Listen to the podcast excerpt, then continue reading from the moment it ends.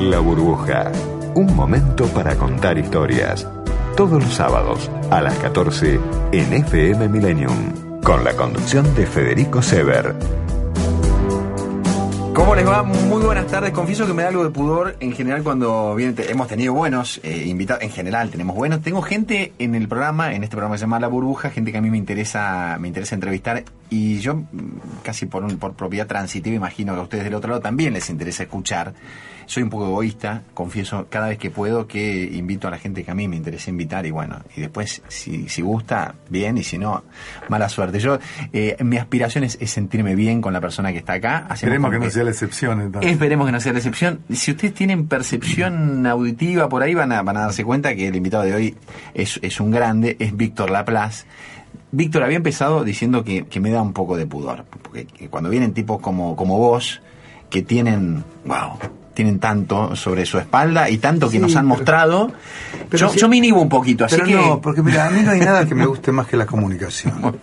Y yo me paro todo el tiempo en la calle a charlar con la gente. Lo haces, mirá. No, no soy fóbico en ese sentido. Ajá. Me gusta la comunicación. ¿Te gusta la comunicación? Sí, sí, en ese- así que muy tranquilo. Yo te digo, soy un tipo de que he tenido mucha suerte, Sí. que vengo de Tandil, Mm. provincia de Buenos Aires, que he trabajado como obrero metalúrgico de los 14 años, que fui un tipo que, que- que se crió en, en una familia maravillosa, con un padre joyero relojero, Sí. y mi madre ama de casa, y mis hermanos adorados, y, este, y con muy buenos amigos que tengo en Tandil todavía, y, eh, y- y siempre voy.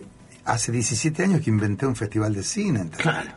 Y, y la municipalidad me ayuda, Lungi, el intendente, me ayuda, y todos me ayudan. Digo, porque tampoco pido cosas estrambóticas. Ah, para eh, la vida en general. Pasa por ahí. Sí. Vamos a hablar un poco también en, en el Yo ya programa. sé que no me puedo comer dos milanesas, ni me puedo tomar dos botellas de vino, lo sé. Hay cosas que sé. Sí. Entonces, a partir de ahí, Está se- bien. re- me empieza a regularizar eh, el, cuerpo y entonces se va regularizando la mente y si a eso le apoyas la- las tareas que yo hago, que tienen Sí. que ver con, con mi gimnasio y, y mi tenis Mm, y, eh, y mi yoga Wow. y mi meditación. Hoy me levanté a las 7 de la mañana. yo. Para, ¿cuántas me estás, me estás tirando un montón de títulos? este, No, pero Víctor, bueno, perdón, pará. perdón, perdón. No, no, y que me parece genial. Yo me quiero acordar de todos porque de cada uno quiero que, que charlemos un poco. Pero sobre todo también de lo que acabas de estrenar, eh, que es un poco tu, tu vuelta a la dirección. eh, yo no sé si tu vuelta al humor, yo la verdad, sí, qué sé yo, uno, este, si, si vas para atrás decís, bueno, sí, algunas cosas mm, con humor sí, pero ¿por qué no pensar que vos también tenés esa faceta del humor? Sí, yo, yo tengo mucho humor en la vida. Tenés mucho humor en la vida, entonces ¿por qué no? Pero vamos a hablar de la película, vamos a presentar el programa ahora. Presentamos la burbuja, este, le, le damos, eh, le agradecemos siempre a la gente que nos acompaña, por supuesto. Es importante eso, ¿no? La gente que nos acompaña del otro lado del vidrio de la pecera y que nos acompaña, este, bueno, este, en, en este, en este proyecto, este, en esta en esta obra casi de, de- de alfareros que hacemos desde hace casi tres años. Está bueno. ¿Te quedás? ¿Sí? Obvio. ¿Y cómo no si recién llegas? Sí. Víctor Laplace hoy con nosotros en la burbuja. Este espacio es auspiciado por Este fin de semana, vení a disfrutar de la granja educativa municipal de Ministro Rivadavia, con atractivos para grandes y chicos. Podés recorrer el espacio de caballeriza, huerta, vivero y corrales para porcinos. También la laguna con cisnes, patos, gansos y conocer las especies naturales acuáticas y conseguir los productos más frescos en la Feria de Productores Rurales. Vení a pasar con tu familia un día de campo en los múltiples espacios para la recreación y viví la naturaleza. Descubrí Brown. Descubrí la nueva granja educativa municipal. Municipalidad de Almirante Brown. Todos somos Brown. En la ciudad autónoma de Buenos Aires, vivir mejor es ley. Legislatura de la Ciudad Autónoma de Buenos Aires. www.legislatura.gov.ar Cuando quiero hacer un café, busco una tacita. Cuando quiero hacer un plazo fijo, busco una retaza, la taza del Banco Provincia. Banco Provincia te ofrece un plazo fijo digital con la mejor tasa del mercado. Obtenelo ahora desde VIP o cajeros de la Red Link en forma simple y segura. ¿Sabías que en la ciudad, si estás por alquilar, tenés garantía BA que te brinda una garantía accesible y segura si no contás con una propiedad? Lee más sobre garantía BA en el chat de la ciudad en WhatsApp. 11 50 500 147. Vamos, Buenos Aires. People are strange when you're a stranger. Faces look ugly when you're alone. Women seem wicked when you're unwanted. Streets are uneven when you're down. When you're strange, faces strange, no one remembers your name. When you're strange, when you're strange,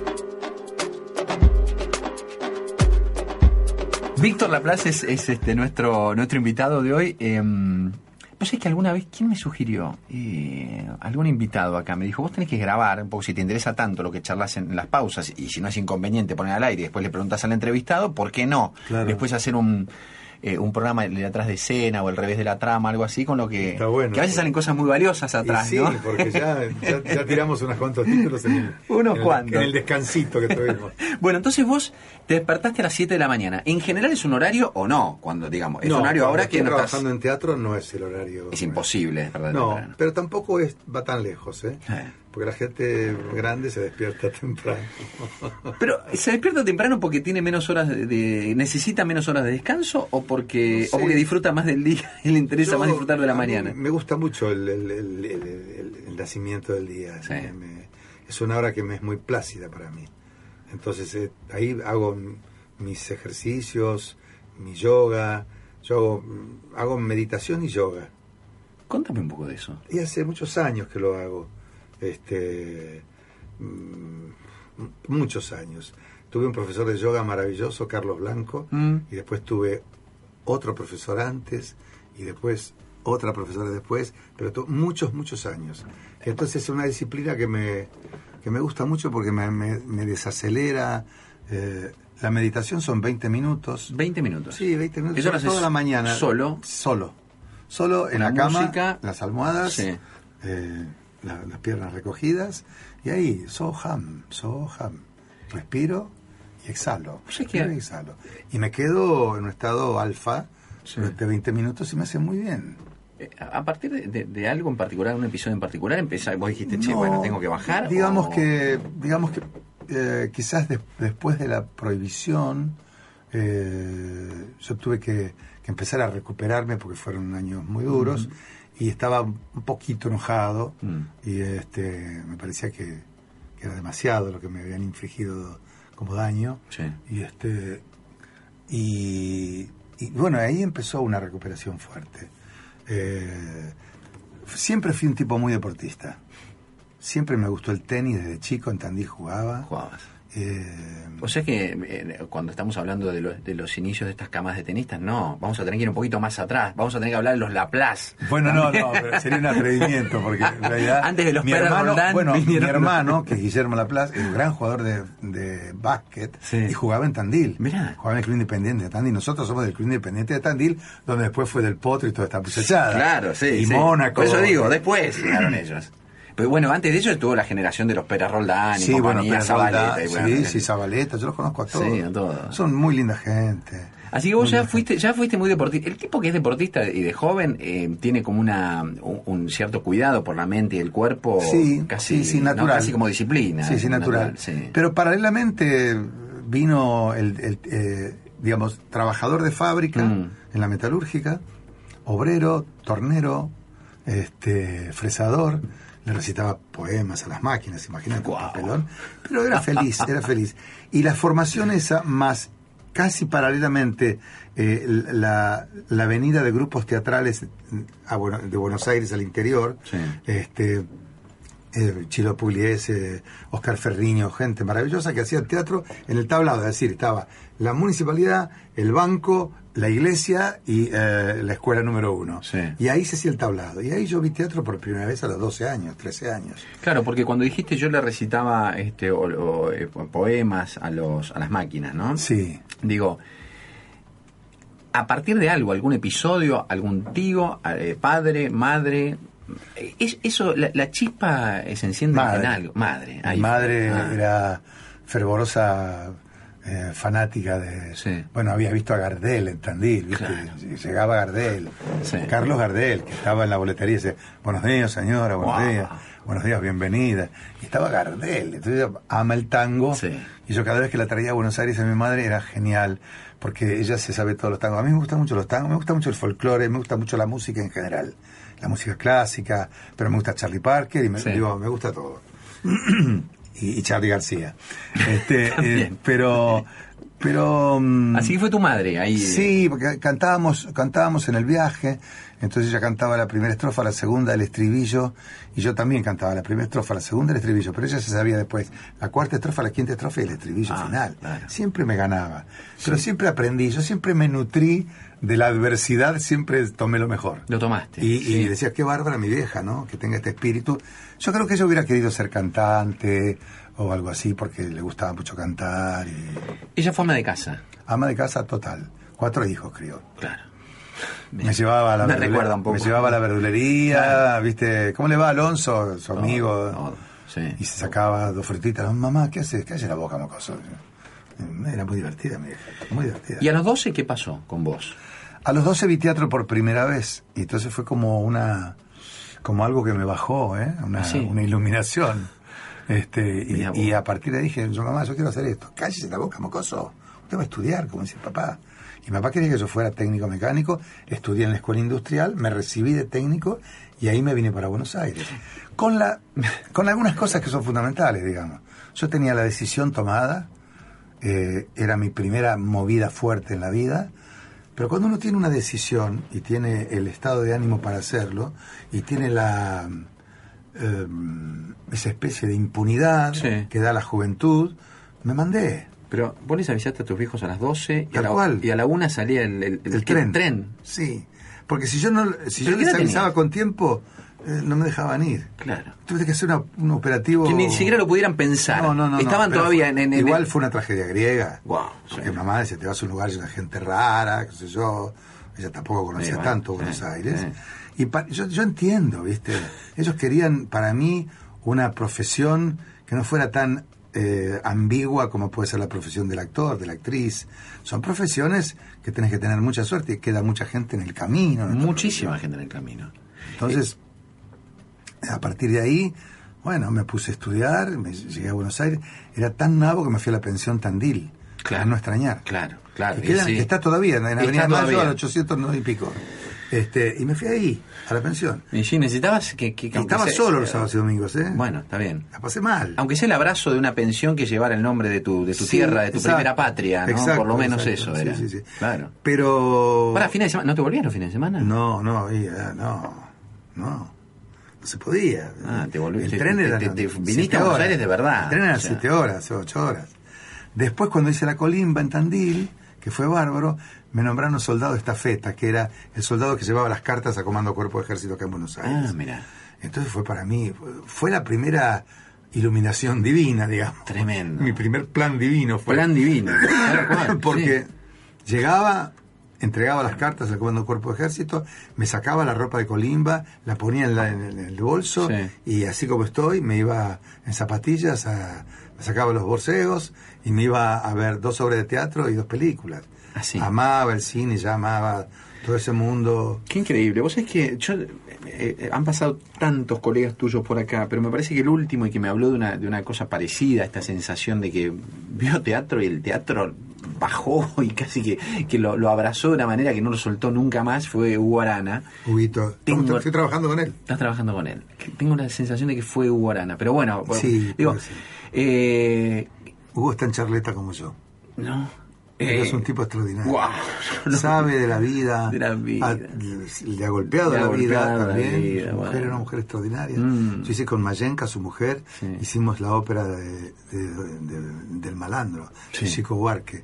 Y estábamos juntos en el escenario. Y Hugo venía y nos quedábamos a cenar allá en un barcito que había en el teatro, de la Margarita Giru, creo que era. Sí.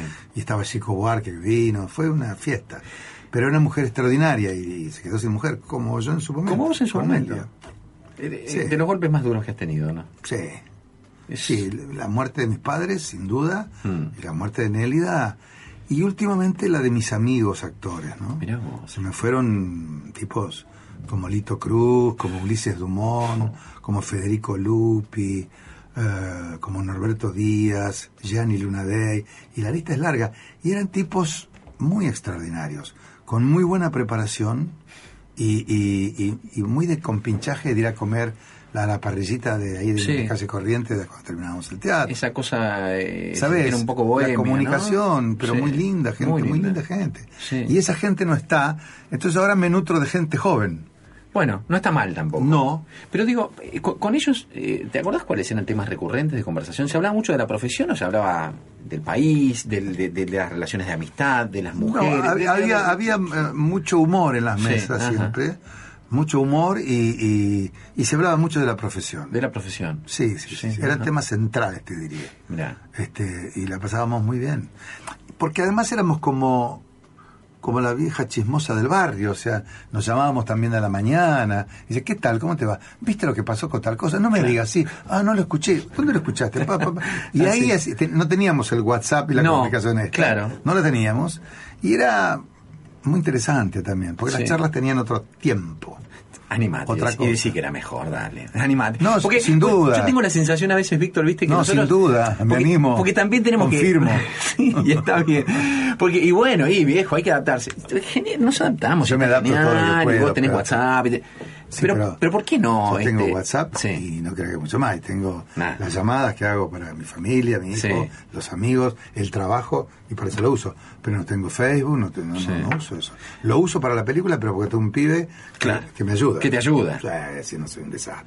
Porque, porque si no caemos en, en, en- en una cuestión, este, digo, digo fácil o, o casi de, de adaptación, este, la, la supervivencia del más apto, de pensar que sí, que está todo genial y siempre el mundo va para bien y posiblemente vaya para bien.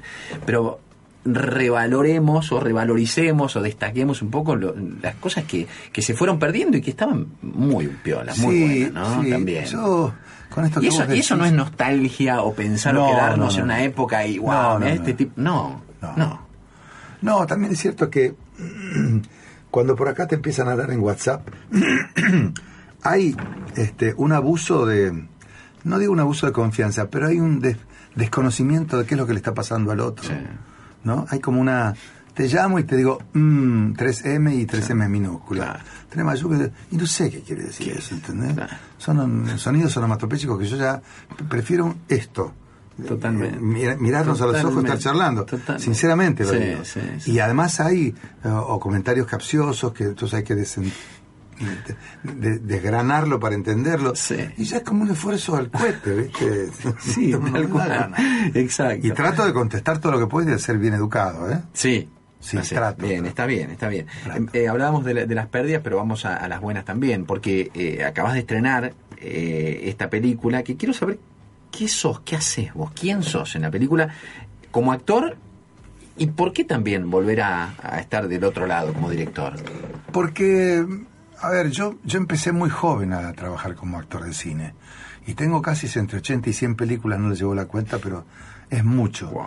En un momento determinado me animé a, me animé a dirigir eh, con mi primera película que fue El Mar de Lucas.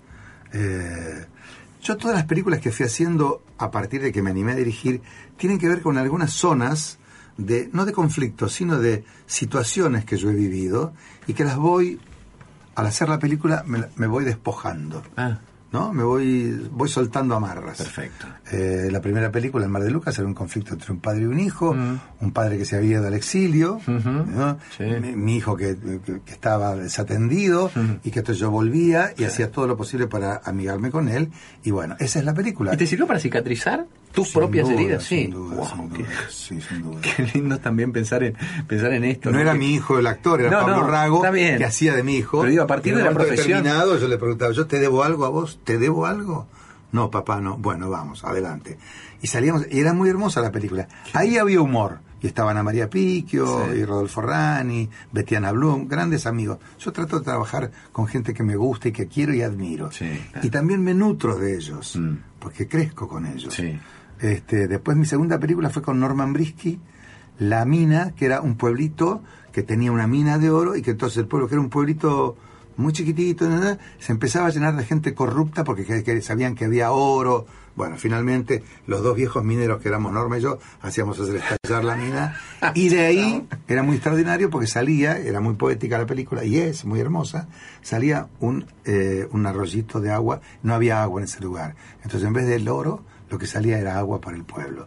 Y eh, películas que yo las fui armando. Estoy pensando en qué parte de tu vida, porque eh, la, la primera... eh, Do- bien, el siglo pasado, 1999. Está bien, pero estoy la pensando... segunda 2004. Estoy pensando a propósito de qué cosa tuya tuvo... Porque para mí, yo, digamos, yo aprendí, yo hice muchas películas con, con actores y actrices extraordinarios. De- de Lee Bullman, trabajé con Lee Bullman, Sí. por supuesto me enamoré de ella, le sacaba a pasear el perro salchicha, que yo detesto los perros salchicha, pero eh, estaba ella que No importa. era como estar Si hubiera sido- a Berman y a ella juntos. Si hubiera sacado a pasear un, un caimán también lo hubiera sacado.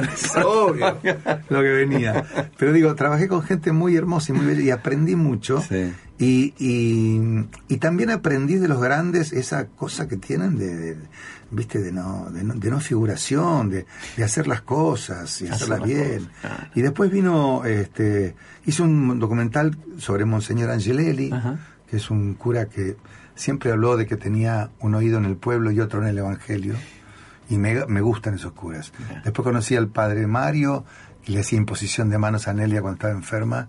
Íbamos a González Catán a las cinco y media de la mañana y, y la curaba, la curaba, le, le calmaba los dolores hasta que en un momento dijo, hasta acá puedo llegar. Pero conocí, conozco al padre Pepe, y el que está allí en la villa, Sí, claro. y lo voy a visitar y está ahí, y está ahí, y está ahí con la gente. Entonces, esos curas me encantan a mí. Y, y co- conocí al padre Mujica y, y tantos curas maravillosos que he conocido. Este, Y por ahí llega la de la de ahora, entonces. pero básicamente también, ¿o no? llega, sí, pero llega desde un lugar que tiene que ver con que el, el protagonismo de la película los tienen dos jóvenes que están en un convento cuidando al padre Roberto, que soy yo. Sí. Eh, pero que lo están cuidando ya como hartos del padre Roberto, que el padre Roberto es un, es un viejo medio carcamán que se las trae, ¿no? Sí. Entonces que eh, dice las, las misas en latín, pero en un latín un poco chapurreado, el trato con los feligreses no es muy bueno. Y los dos jóvenes que son Gastón Pauls, maravilloso actor, Sí. y Julio y Javier Lester, que es eh, el hijo de mi gran amigo de Tandil, que es un gran actor, me lo traje porque ya había trabajado en mi segunda película La Mirá. Mina conmigo, y me lo traje para este rol protagónico, y están extraordinarios junto a Paula Sartor, que es una joven tímida que va a rezar a la iglesia, pero que es muy inquietante y de la cual son los personajes que se llaman los dos varones Eustaquio y Heriberto. Heriberto, que es Javier Lester, se enamora perdidamente de la chica y la ve ahí, dice, le dice al otro, vamos que tenemos que ir a la procesión. Dice, no, no puedo ir. Tuve un sueño, le dice.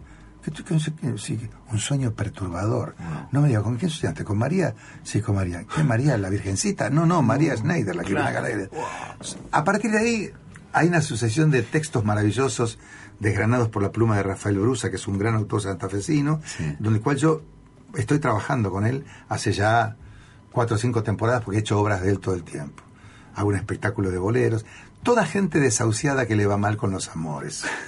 Y básicamente el acento está puesto ahí. Mirá vos. Y es muy divertida la película. No, porque pienso en esto, este, Víctor, eh, eh, eh, en esto de, de pensar en, en vos, en sacar y en, y en procurar cicatrizar o amigarte con algunas cosas, ¿no? Sobre Y- todo y- la idea del perdón. ¿sabes? Claro, claro. Y lo que, lo que vos habías contado respecto de tu mala experiencia de los curas en Tandil, ¿por ahí tiene que ver con eso? ¿O son dos cosas que no tienen absolutamente No, no, nada no, no, ver? porque, eh, eh, digamos, básicamente, insisto, la idea está puesta en estos dos jóvenes que quieren modificar esa, es- Mm. ese estatus. Claro. O sea, quieren abrir más las puertas de la iglesia para que entre toda la gente. Para modernizar a la iglesia. Uno podía analizar si la iglesia atrasa o, o avanza. Hay algunas zonas que avanza, como estos curas que te Sí, estoy diciendo, y otras sí. que, retrae, que retrocede. Totalmente. Como todo en la vida. El Papa Francisco también la está llevando ahí adentro, te la regalo. No, no, ¿cómo puede? ¿Viste? Claro, porque no. te no. la regalo.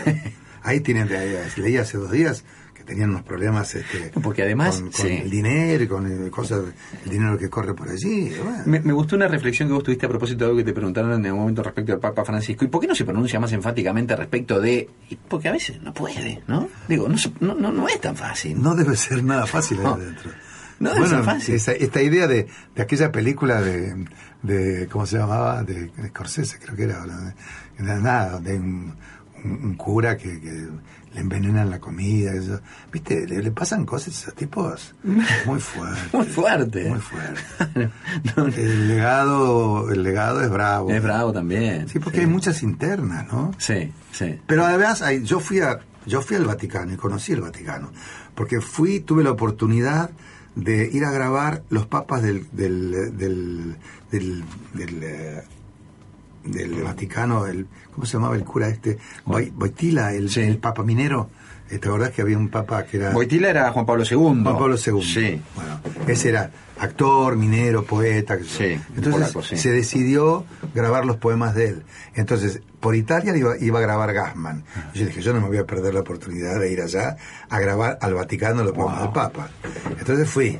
Entonces, claro, me encontré con cardenales y tipos que saben 7, 10 idiomas. ¿viste? Son tipos grosísimos. Grosísimo, súper preparado. mirá. Súper preparados, con mucho humor.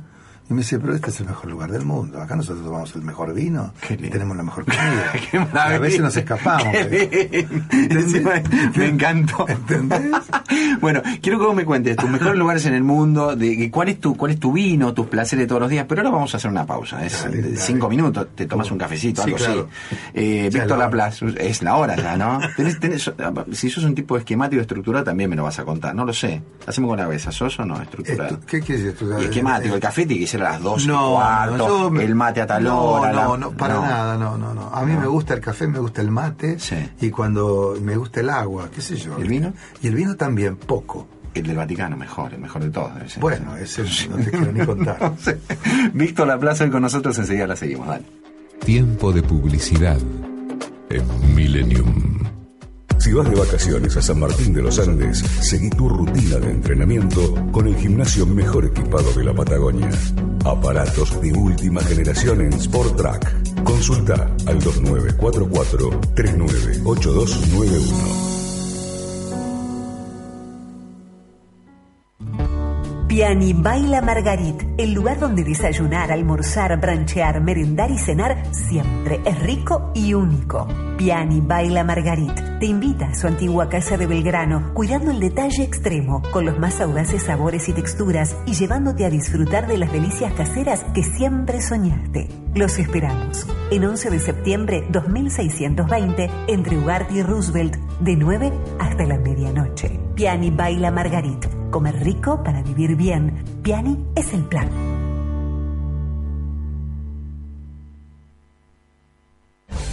Si el documento es importante, la compañía es importante.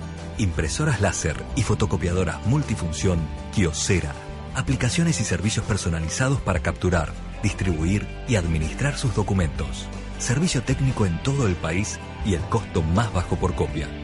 Bruno Hermanos, distribuidor oficial Kiosera con más de 75 años en la República Argentina. 4362-4700. Verse y sentirse bien hoy es una decisión. En Clínica Escobar somos líderes en dermatología estética de vanguardia.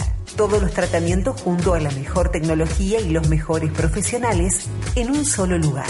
Solicita tu turno por WhatsApp 11 3 419 9041 o visita nuestra web www.esteticaescobar.com.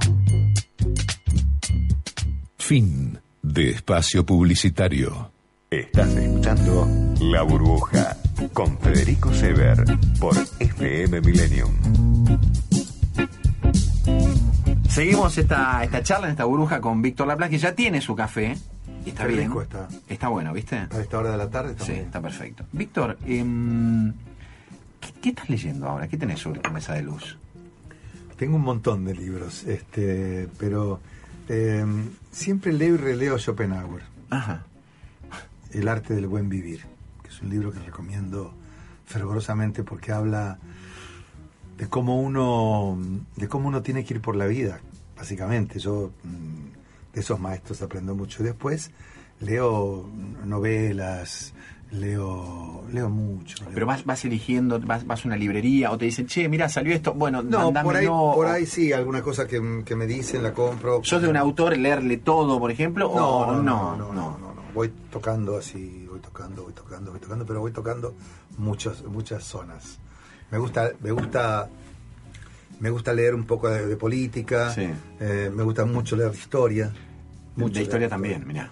Mucho de historia. Y después me gusta mucho leer eh, los cuentos de Isidoro Blastein, por ejemplo, que era un autor entrerriano que se llamaba, que escribió un, un- un cuentito llamado Dublín al Sur, que va a ser una película que yo voy a hacer, Sí. que es un tipo que leyó el Ulises de Joyce y lo sabe de memoria, pero nunca lo entendió. Uh, Y en la casa lo tienen harta toda la familia que recitando. Él lo recita todo el tiempo. sí. Entonces dice, ¿por qué no te vas al programa, al programa de preguntas y respuestas y ahí acertás? Claro. Entonces el tipo dice, bueno, yo voy a hacer eso.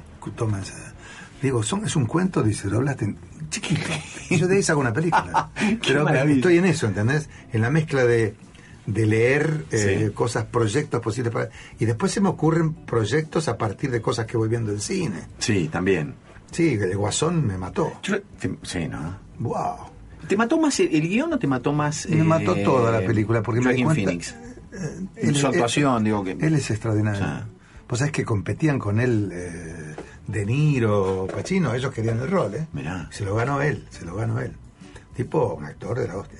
Ahí está un actor de- que está en la tercera línea de, de ese- de un comediante que quiere, y pero que el sistema lo expulsa. No sé si la viste la Sí, película. la vi, la vi, la vi. Y el tipo está haciendo un, un chiste a la nena y, y- y la madre lo, lo- lo- la- lo reprime a la nena y el tipo se pone a reír y, y inmediatamente le viene el llanto. Sí. Y ahí descubrí que la risa y el llanto son como dos estados de debilidad y ahí descubrí y dije, ¿qué me gustaría ser a esta altura de la vida como actor que tenga que ver con esto, con esta con esta cosa de, de tipos desarraigados, soltados del sistema, porque Estados Unidos es un país extraordinario, pero también tiene mucha gente afuera del sistema. Muchísimo, claro. Y, y esa viste que cuando los yankees hacen una película autocrítica son son tremendos. Son tremendos. Hacen pocas, Sí. pero las que las hacen, Son tremendos. wow. Son tremendos. Son Pero digo, tremendos. pensando en esto, que vos viste la película y, y casi que no, pod- no podés. lo- ¿Disfrutás esto de vivir y hacer tu vida cotidiana y siempre que esté el cine? Vos eh, como que ves en formato El cine. cine y el teatro. Y el teatro, ¿no? El teatro y la ópera, y Sí. el Colón me gusta, y me gusta la música, y me gusta ir a los conciertos. Soy muy inquieto, Sí. y, y- pero no, no me alcanza el tiempo. No te alcanza. No me alcanza el tiempo. Para ser Woody Allen. No, una por año no puedo hacer, pero por un problema económico. Me gusta que me digas que para ser Woody Allen no te alcanza el tiempo, sí el talento. No, bueno, no, no, no. No, no, no, pará, Es pero yo- talentoso. yo- yo- Es talentoso el viejo. es, es un viejo cabrón. sí, no. Esta última película, no sé si la viste, Un día lluvioso en Nueva York. No, te, no te la eh, pierdas. tengo deuda. Es, Es muy divertido. Sigue haciendo cosas buenas. qué Porque además, además son desencuentros amorosos de un tipo que se jugó, un pibe joven que jugó un poco de dinero a, a- a- a- a las cartas, al póker, ganó 20 mil dólares y le dice a la novia, vámonos a Nueva York un fin de semana, que la novia no conoce Nueva York y ahí empiezan los entretejidos de una pareja que va muy bien y se desencuentra porque empiezan a cono- conocer otra gente en dos días lluviosos. Esa es la idea. Pero son desencuentros extraordinarios, Extraordinarios. llenos de conceptos. Sí, eso es. Eso es. Bueno, Woody Allen es eso. Ahora estoy viendo algo que me hace... eh, te- eh, ¿Mirás series vos o mucho? Poco, no tengo tiempo. Hay una que se llama El Método Kominsky, que, que está muy buena, que tiene que ver con vos, con tu rol, con, con vos como, como director, como actor. Este, tengo que ver esa. y me da la sensación de que hay, hay, hay Woody Allen ahí atrás también, un poco de eso. Pero lo que sí me pasa es que eh, veo una película y me aparecen ideas para hacer otra. Claro. Eh, O leo un libro y digo, acá hay una, acá está- en este cuentito hay una película. Ahí estoy muy atento. Aún así, digo yo, cuando ve. No, no, eh, ¿no sentís que, que no te relajás del todo viendo y disfrutando de la película? Porque porque mientras ves y disfrutas de la película también estás pensando en No, algo. no, no, no, no, no, eso me- es posterior. Ah. En la, en la cosa me siento a las 2 de la tarde solo en la fila 5, 7, eh, que hay poca gente. Cine solo, vas al cine me solo. gusta, sí, sí. Sí. Ah. O a veces acompañado, pero generalmente me gusta ir solo para no tener comentarios. en medio. Lejos de los pochoclos también. Sí, soy muy lejos del pochoclero este, y me concentro mucho y adoro ver cine en la pantalla grande. El cine hay que verlo en pantalla. Mm. Por eso yo le pido a la gente que a partir de esta semana traten de ver el plan divino en cines. Sí. Porque la primera semana es fundamental, ¿sabes? La primera semana es o te sacan porque tenés una cantidad de espectadores que tenés que hacer. Y hay que cuidar. el cine. Yo voy, ahora no sabes la recorrida que me hago. Ah, sí. Ahora voy a todos los cines, voy, no sé cómo voy a hacer, pero voy al horario que entra la gente, Ah, salgo, me voy a otro cine. Ah, me encanta, bien que lo Porque hagas. creo que mm, Sí, lo he hecho siempre sí, con mis películas, sí, ¿eh? las llevo por todo el país después. Es un poco Y después eh, trato es de venderlas, empujar, en- ver. después todo. cuando ya te voy a Sí. trato de venderlas en Netflix, etcétera, etcétera. ¿Por qué ir a verla? Porque es una película de, de dos seres que no han podido jugar de niños lo que están jugando de grandes. Mm. Porque arman un plan eh, para, para sobrevivir a muchas cosas que les han pasado. Y, y, y si bien son, son eh, niños expósitos, niños abandonados, también son héroes para mí. Porque se salen de ese camino y enfrentan la vida de otra manera y lo logran. Por eso son héroes, porque de, de- de- de- de niños abandonados pasan a ser héroes de la vida. Mira. Y eso es muy hermoso en la película. Y además, logré una cosa que, que cuando vino De Niro a darnos una clase Mm. a nosotros este, con, con Lito Cruz, que lo consiguió, que era muy amigo de él, yo le preguntaba y todos le preguntábamos, bueno, cómo era el método y usted cómo logra los personajes. Y él dijo, yo a los personajes los camino, dijo De Niro. Primero los camino. Empezó a hablar de eso. Y después, camino, sí, que camina Sí, los sí. personajes, los va encontrando desde el cuerpo. Y después lo que hago y lo que hay que hacer es caerse en los ojos del otro.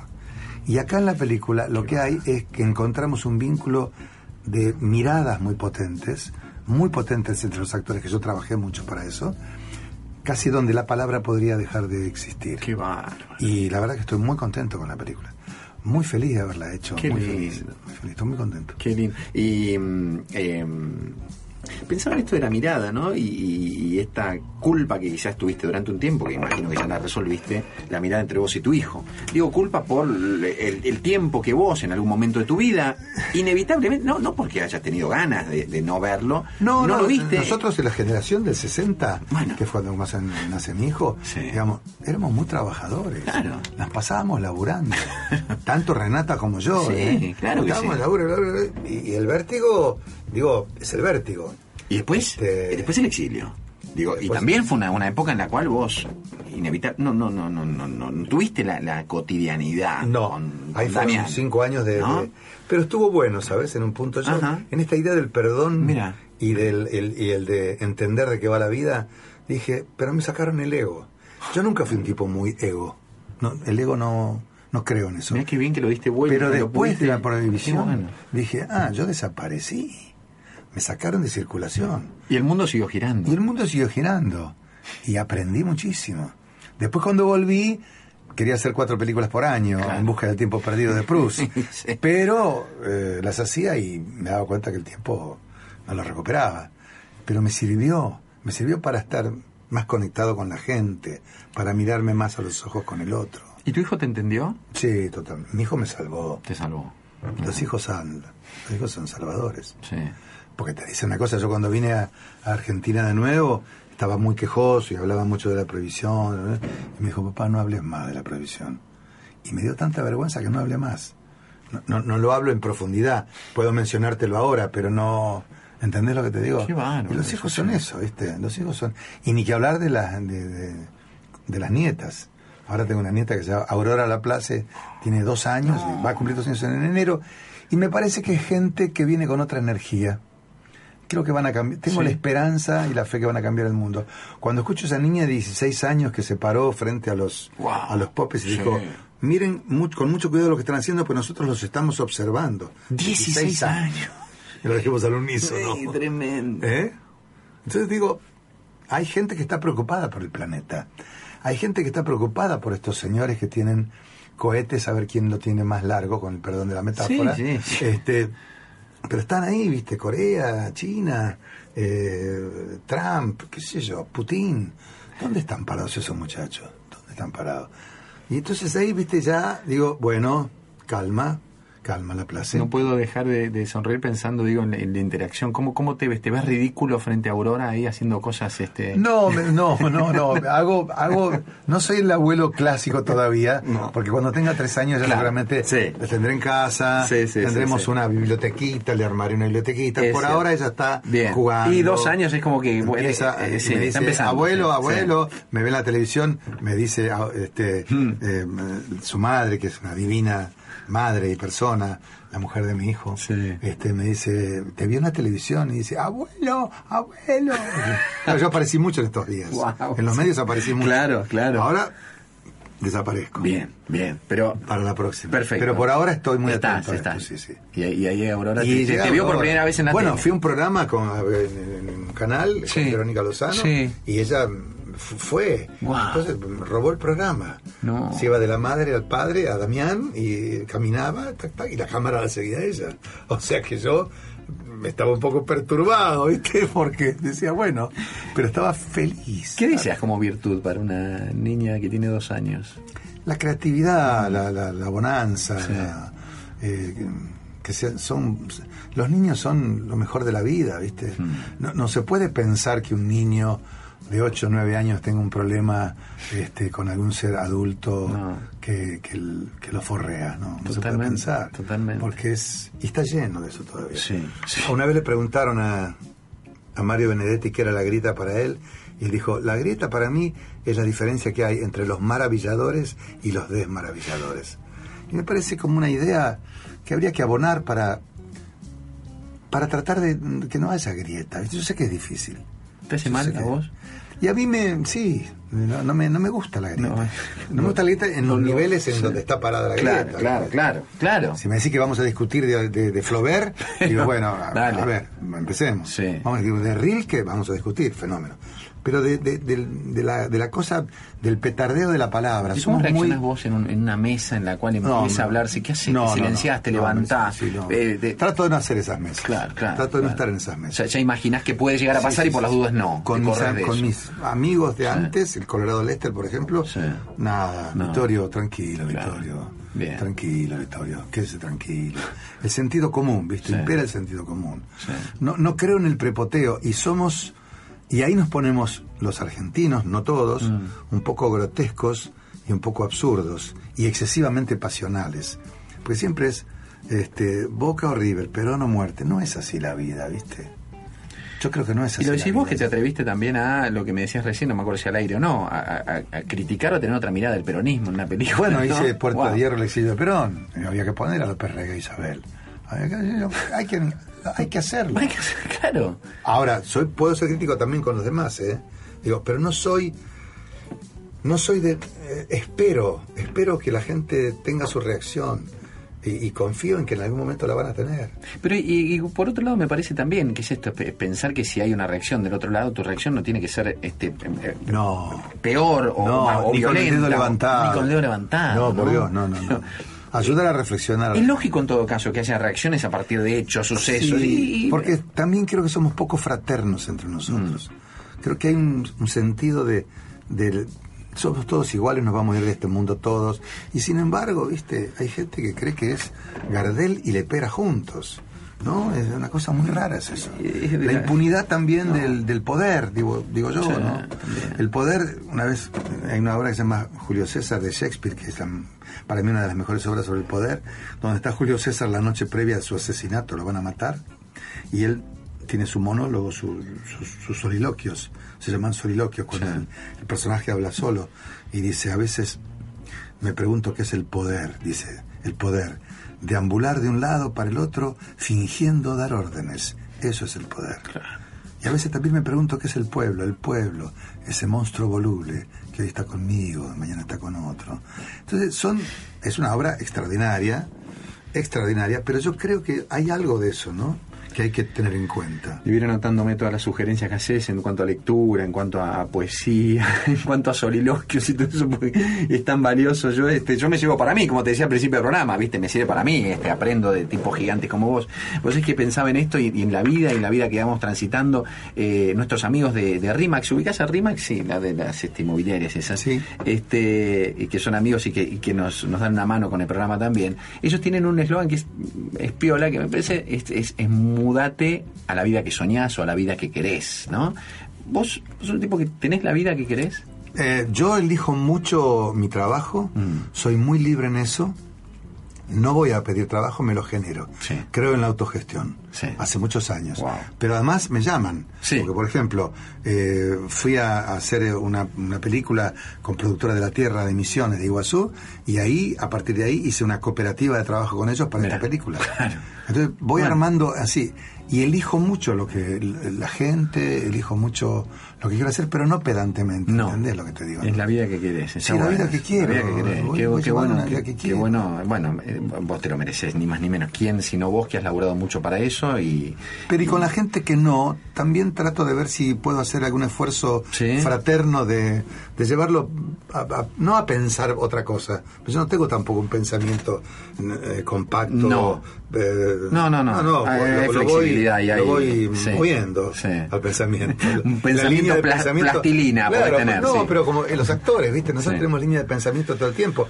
Y en la línea de pensamiento contradictoria, a veces también salen cosas buenas. Sin duda. ¿Qué hago? Estoy con este hombre ahora, pero ¿qué horas serán? Me tendría que ir, pero no, porque es muy interesante la charla. ¿Y entonces qué hago? ¿Me quedo un rato más? No me quedo...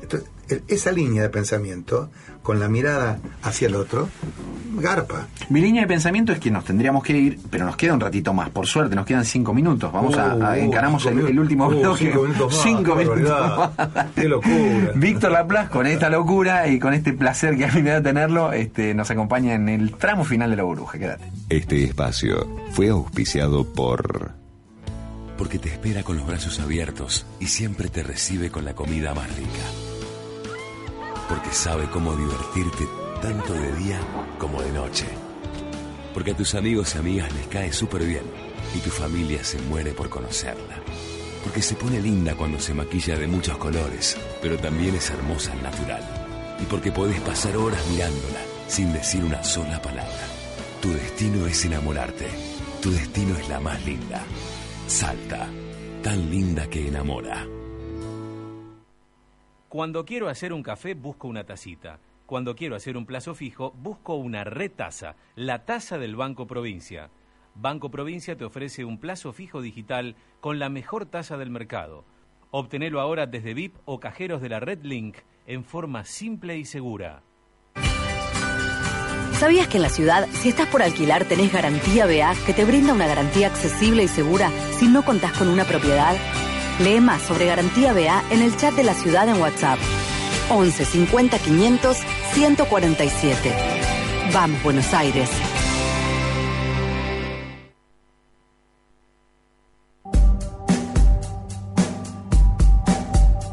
Seguimos dentro de la burbuja hasta las 15 en FM Millennium.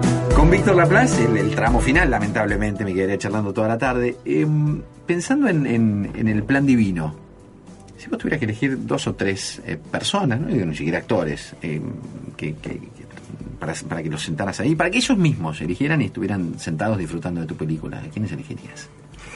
Eh, Tuve la, dicha de, mm, y, y la tengo, de tener como compañeros que, que, que están atentos a cuando yo hago algún gesto de estos que yo me reciclé como, a- como director en 1999. ¿eh? Sí. No es que- y he hecho ya ocho cosas, ocho pro- proyectos y los he concretado. Entonces ellos admiran bastante eh, la, la capacidad que yo tengo de llevar un proyecto y llevarlo y hacerlo. Y hacerlo, claro. ¿no? Es decir, Wow. concretarlo. Sí. Para mí la felicidad es esa. Pensar una idea, armarla, proyectarla, producirla y que después se haga, que no quede en el camino. Y hay un momento de ese, de- de ese camino en el que ahora quiero que me nombres estas personas, que llega el, el alivio, hay alguien que decía que el alivio casi es más importante que la felicidad en muchos casos, ¿no? Sí, Ah. llega, llega como, dale, Vittorio, dale, no afloje, Vittorio. eso. Pero bueno, los compañeros de, la- de, la- de las bifunciones de teatro de Rotos de Amor, Sí. que son Pepe Soriano, Hugo Arana Sí. y Osvaldo Lapor, vinieron todos a ver la película. Pepe Soriano tiene 90 años y está parado con nosotros Sí. sobre sus dos pies. Bien. ¿Viste? Y entonces dice, bueno, Víctor, la verdad.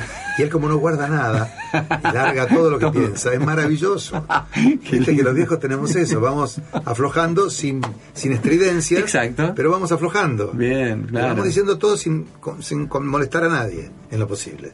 Y, y me han dicho cosas hermosas. Y, Qué lindo. y vino Gustavo Garzón, que también estaba en el elenco. Sí. Y vino con sus hijitos y con, y con, y con su hija, Tamara. Este, y también, viste, todo el tiempo recibí mucho. Hicimos tres o cuatro pasadas de la Sí, película. sí, en el Colegio de Abogados, anteayer en el Cine Teplex, ahí en la Qué calle bueno, Cabildo. qué bueno. Como dos pruebas o tres.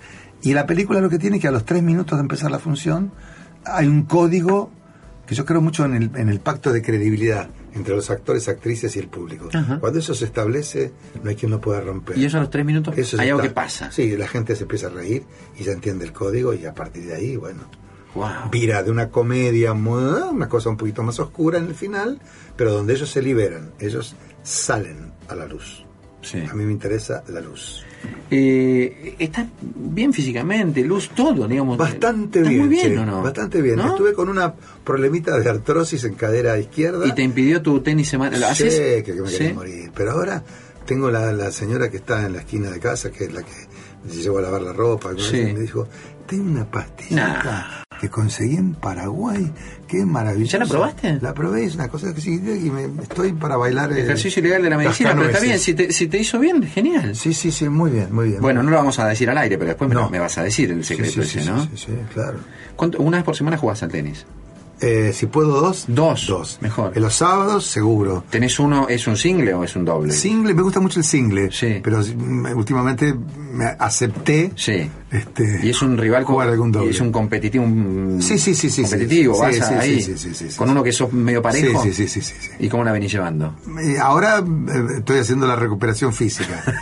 Por eso Este, perdiste las últimas veces, digo. Sí, ¿no? ¿no? sí, sí, sí, Ah, sí. Pero no llegué a perder. Antes de perder, dije, me retiro. Bien. Por un rato. Se acabó el tiempo, tengo que ir a grabar, algo así. No, siempre sí, una excusa, sí. puede ser. Pero me estuvo jodiendo bastante, pero ahora estoy bien.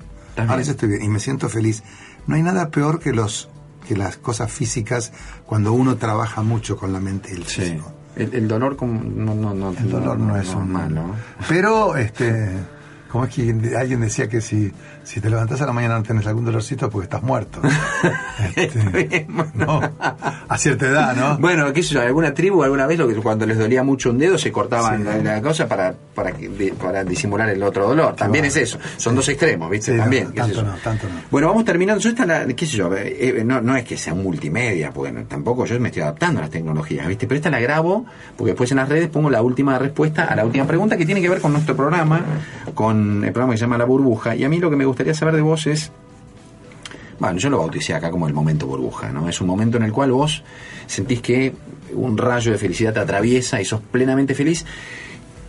Quizás lo sentiste en alguna parte, en algún momento de tu vida. Varios momentos de mi ¿no? vida. Como, como una, como que el, el cuerpo, el cuerpo lo siente y, y- y te lo devuelve de una manera qué sé yo, muy personal, muy particular. Sí. Te- los tenés identificados, me gustaría que contaras cuál es tu momento burbuja.